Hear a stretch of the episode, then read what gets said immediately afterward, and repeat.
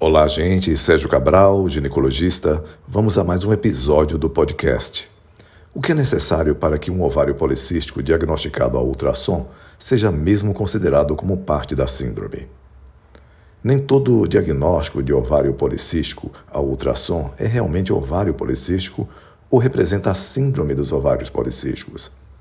Para se ter realmente uma aparência de um ovário que faz parte desta síndrome, é necessário que o médico que faça o exame obedeça a alguns critérios. Lembrar sempre que o exame ecográfico é operador dependente, ou seja, depende da experiência do médico examinador que maneja a máquina. Quando ele usar um ultrassom mais antigo, é necessário que ele encontre pelo menos um ovário acima de 10 centímetros cúbicos ou pelo menos um ovário apresentando no mínimo 12 microcistos, variando de 2 a 9 milímetros de diâmetro. Quando se usar máquinas mais modernas, por exemplo, com 8 MHz, tem de existir no mínimo um dos ovários acima de 10 centímetros cúbicos, ou pelo menos um com no mínimo 20 microcistos, variando de 2 a 9 milímetros de diâmetro. Portanto, caso não se siga essa regra, pode não ser um ovário policístico que pertença à SOP. É importante sempre lembrar que o ovário policístico é apenas uma parte da síndrome. Não significa que identificar o ovário policístico que você tenha a síndrome. Pode ser errado ou o diagnóstico demonstrar apenas ovários policísticos e não apresentar atrasos menstruais, ou acne, ou excesso de pelos, ou taxas hormonais alteradas sintomas e sinais importantes para o diagnóstico. É preciso dizer que o ovário policístico é apenas um fator que compõe a síndrome. É como se a síndrome fosse a gripe e os ovários policísticos vistos a ultrassom fossem um espirro. Logo, você tem que tratar a gripe para que desapareça os espirros.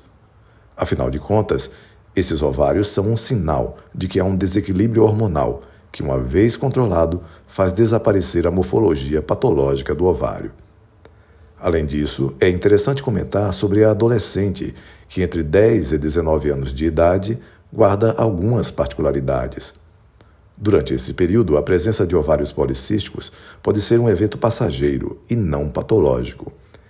É que a adolescente pode apresentar aumento temporário de alguns hormônios como a insulina e o IGF-1, fator de crescimento semelhante à insulina, que frequentemente se encontram aumentados nessa época, como parte de amadurecimento do aparelho reprodutor feminino, mas que ao final da adolescência, no início da vida adulta, tendem à normalização, regredindo o tamanho ou fazendo desaparecer a aparência policística dos ovários. Vem aí o curso de atualização, protocolo SOP, uma nova abordagem clínica baseada em evidências científicas. Lembro que nos dias 21, 22 e 23 de setembro de 2020 teremos nosso seminário online gratuito, onde eu e o professor André Vinícius abordaremos as seguintes aulas.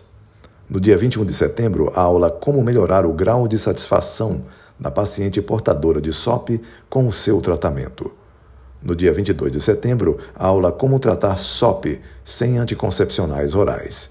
E no dia 23 de setembro, aula SOP muito além dos ovários. Esperamos por todos vocês lá. Um grande abraço.